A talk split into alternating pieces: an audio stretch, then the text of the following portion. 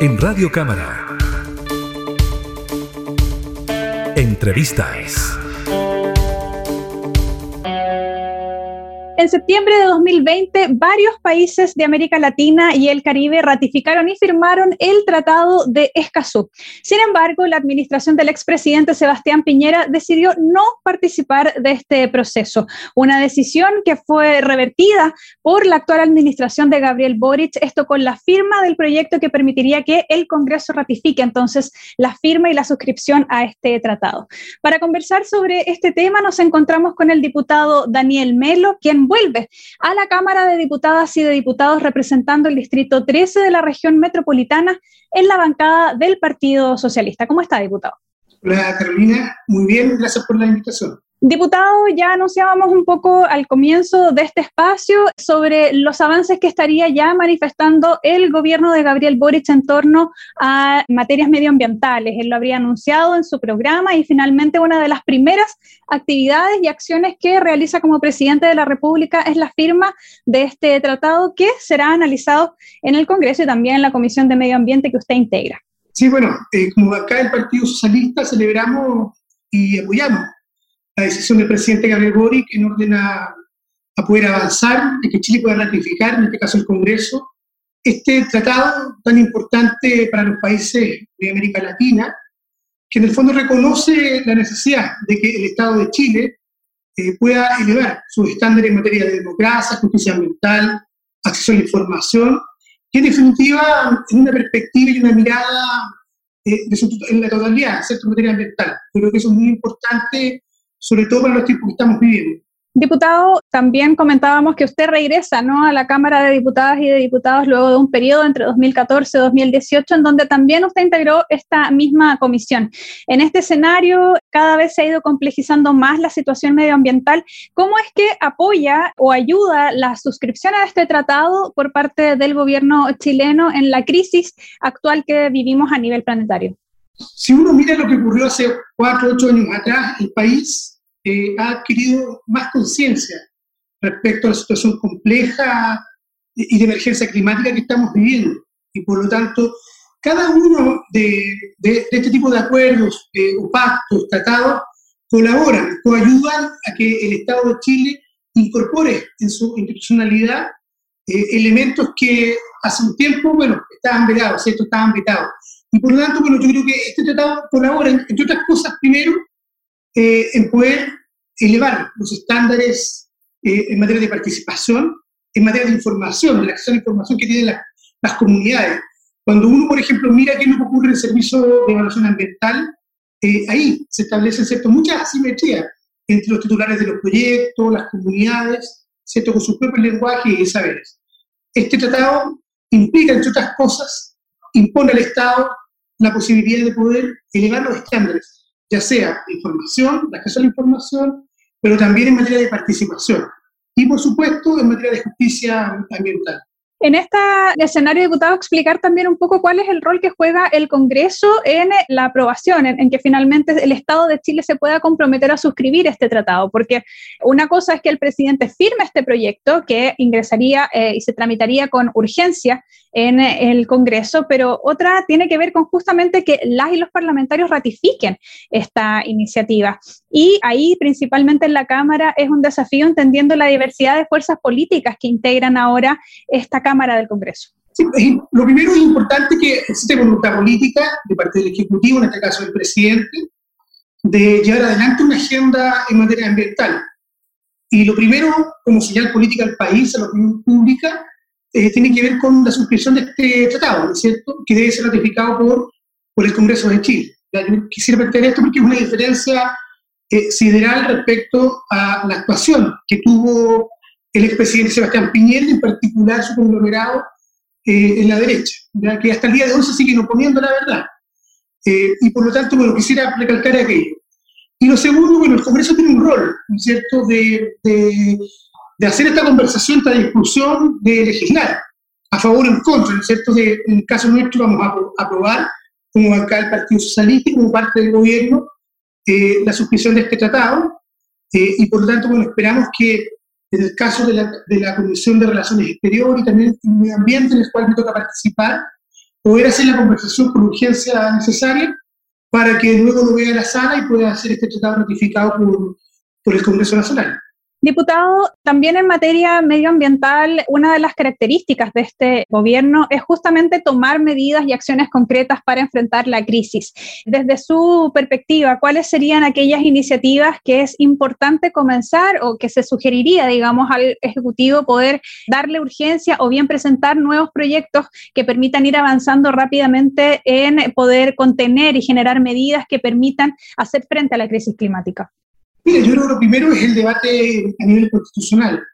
Ya todo lo que está trabajando la convención va a cambiar las reglas del juego.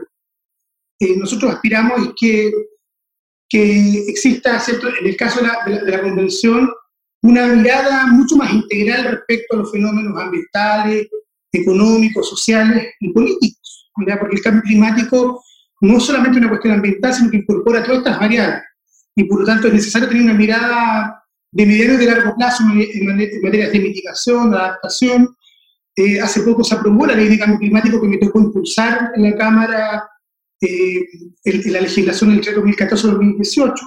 En buena hora que ya tengamos una regulación eh, y que ojalá se ponga en ejecución e implementación y ver de qué manera esto colabora y contribuye a tener una mejor institucionalidad, ¿no es cierto? Y en el caso del, del, gobierno actual, bueno, nosotros aspiramos a que en materia de, emergencia climática, bueno, podamos cada uno de los ministerios sectoriales tener una visión y una mirada que incorpore esta, esta perspectiva de emergencia climática. Eso no ocurrió en otras ocasiones. O sea, cuando, por ejemplo, nos acercamos en materia de educación, tener la mirada de la emergencia climática eh, en las nuevas generaciones. Es distinto cuando los hijos e hijas en los colegios aprenden, se socializan en la casa, ¿no es cierto? Que entienden que es importante poder reciclar, por ejemplo pero también en materia de transporte, de cómo en definitiva el transporte público, la locomoción colectiva pública, ¿no es cierto?, tiene una, mirada mucho más integradora de las ciudades, ¿cierto? ¿Qué energías utilizamos para el transporte? ¿Ya? Entonces, hay una visión de alguna forma que, que, que debería incorporar una mirada integral, ¿ya? así como también cómo se construye la ciudad en materia de vivienda, por ejemplo. Entonces, hay un debate en el fondo de cómo se hace un giro el punto de vista de cómo se va estructurando la política pública, la construcción del Estado. Y en materia ambiental, bueno, a mí me interesa eh, en, lo, personal poder eh, reponer el proyecto de protección de glaciares que, que, me tocó presentar junto con otros diputadas y diputados en el mes de marzo de 2018, que ya fue eh, visto en la Comisión de Medio Ambiente, fue discutido en la sala, se devolvió a la comisión porque se le hicieron algunas indicaciones, y por lo tanto ya tiene un tiene un, proceso de trámite legislativo y espero ojalá que, el presidente pueda ponerlo en tabla y poder eh, discutirlo en la sala y que se vaya el segundo trámite al Senado. Creo que eso es muy importante. Diputado, y en otro de los desafíos que enfrenta esta legislatura también tiene que ver con el, la crisis económica que están viviendo muchas de las familias y el aumento de la pobreza. Usted también va a integrar la Comisión de Desarrollo Social y Superación de la Pobreza.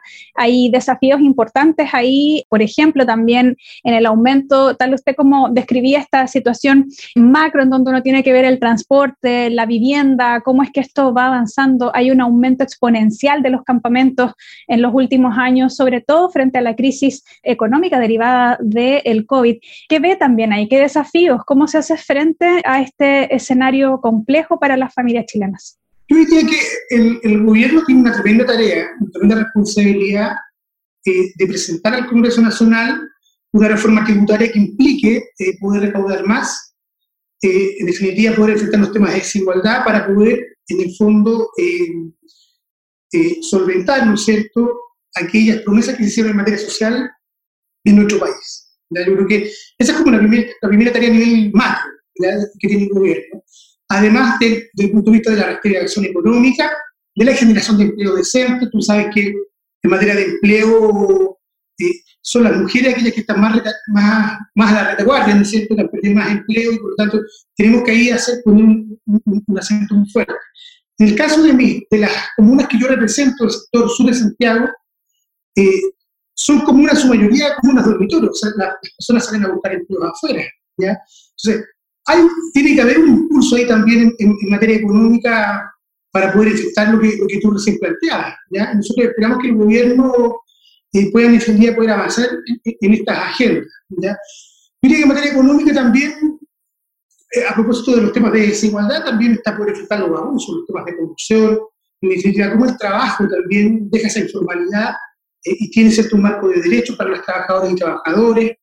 Que tenemos esos temas de fondo que el gobierno tiene que tener la capacidad para poder eh, hacerlos conversar y dialogar. ¿ya? O sea, reforma tributaria para poder financiar las políticas sociales eh, y a su vez eh, una reforma que también implique hacerse cargo de lo que está pendiente, que tiene que ver en el caso con un nuevo sistema de seguridad social, cómo se le pone fin a la AFP, por una parte, ¿no es cierto? Eh, y por otra, como también vamos todos los temas de la pandemia, ya que están puestos ahí también en el, debate, porque además tampoco la hemos superado, y por lo tanto aún persiste todos los problemas económicos que tú recién, que recién planteabas. Sí, en esa línea, diputado, ¿qué pasa con las ayudas también que entrega el Estado durante la administración anterior? Hubo bonos para hacer frente a la crisis también. Desde el Poder Legislativo surgieron estas iniciativas de retiros de fondos de pensiones. Hasta ahora, al parecer, es una alternativa que el gobierno estaría descartando. Respaldar, ¿qué pasa también con cómo se hace este ajuste ¿no? en términos de políticas públicas de apoyo, en donde antes estaba la visión centrada en entregar bonos de incentivos a las familias, quizás ahora se pretende hacer una, remirar, digamos, cada uno de los subsidios y de las entregas que hay. ¿Cómo lo ve usted? Mire, la verdad es que, el, ¿por qué es tan importante lo que se disputa en la convención? Eh, hoy día tenemos en Chile un Estado subsidiario que no permite implementar una política pública universal en materia de derechos, sino más bien, como tú planteabas, eh, que son políticas sociales muy focalizadas, ¿no es cierto?, en ciertos sectores de la población donde principalmente es la clase media la que sufre, que queda como el jamón del sándwich cuando uno mira, en definitiva, hacia dónde van dirigidas las ayudas, ¿no es cierto? O en este caso los beneficios en, materia económica que presta el Estado. Algo se hizo con el INFE para poder avanzar en cobertura. Entonces, yo diría que una vez que se haga la, la discusión de la convención, nosotros lo que, al menos como socialistas, hemos venido planteando es la implementación de un ingreso vital que vaya más allá de la emergencia, sino que sea algo permanente como una política de protección social a las familias chilenas, no solo a los sectores vulnerables, sino que también a las clases medias. Esto, esto existe en otros países como Austria, como España, eh, y que en definitiva se han puesto en, implementación, ¿no es cierto? Yo creo que nuestro país debiera abordar eh, esa en esa perspectiva estas materias. Ahora, en el caso del quinto retiro, Hoy día toda una discusión en el Parlamento si esto es bueno o malo para el país, el gobierno está en contra.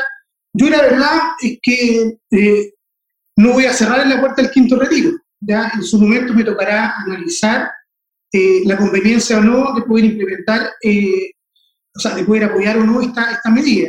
¿ya? la verdad que si tú bien me, pusieran esta disyuntiva y no habiendo otra respuesta a los problemas económicos que viven las familias chilenas, eh, yo voy a tener una visión de poder aprobar esta, esta iniciativa, ¿ya? Pero estoy a la espera de lo que, de lo que el gobierno. El gobierno tiene la capacidad hoy día económica, tú lo sabes, eh, de poder llevar adelante estas reformas del Congreso, que vayan en la ayuda de las familias chilenas, eh, y por lo tanto, bueno, de la misma manera que la Foco me cerro a la posibilidad de poder apoyar esta, esta medida. ¿Cuánto tiempo espera, diputado, para poder tomar una decisión? Bueno, todavía se debate ¿no? la, posibilidad de... Perdona, pero el gobierno lleva de una semana en esto. Eh, yo entiendo que comenzaron las primeras notas de conversaciones y de reuniones con las distintas bancadas. Estamos a la espera de que el gobierno haga una propuesta pronto. Yo creo que urgencia, la verdad. O sea, las familias chilenas no pueden seguir esperando. El distrito que me toca representar, el bosque, la cisterna, San Ramón, Los Espejos, San Miguel, pero y Reserva son comunas que requieren necesitan el apoyo del Estado, pero también incentivos para la generación de empleo, eh, hacerse cargo también de los problemas de hacinamiento, hay una eh, desigualdad territorial muy profunda en materia de servicios públicos, y por lo tanto, todo aquello que, que, que realice el Estado de buena manera y que llegue a las familias chilenas, eh, en el caso de mi distrito, bueno, va a impactar de manera muy concreta. ¿ya? Solo te pongo un ejemplo uno ve cómo sube el, tema de la benzina, pero también eh, las familias, en este caso de sectores populares como nuestro, ocupan mucho la las ¿ya? Y, hoy día está, hay todo un debate en torno a esto, el alza de los combustibles, ¿cierto? Eh, pero no solo para aquellos que tienen vehículos, sino también para poder calefaccionar las la viviendas, por ejemplo. Entonces, eh, yo creo que el gobierno tiene que, tener una respuesta a estas materias. Es muy difícil legislar desde el Parlamento, no tenemos eh, capacidad de intervenir en, temas que afecten ¿cierto? el erario, pero esperamos que el gobierno tenga ¿cierto? la iniciativa en esta materia. Muchas gracias, diputado Daniel Melo, representante del Distrito 13 de la región metropolitana, por este espacio de conversación y también poder ir viendo ¿no? cómo es que se va desarrollando o cómo se va a desarrollar el trabajo legislativo en esta nueva Cámara. Que esté muy bien. Muchas gracias y muy contento de poder volver al Parlamento y representar a mis vecinos y vecinas, que además eh, para un, mundo como uno, de la Comuna del Espejo, San Miguel, la verdad es que es muy importante y muy significativo. Muchas gracias. Mucho éxito en eso, que esté bien, hasta pronto. Gracias. Entrevistas en Radio Cámara.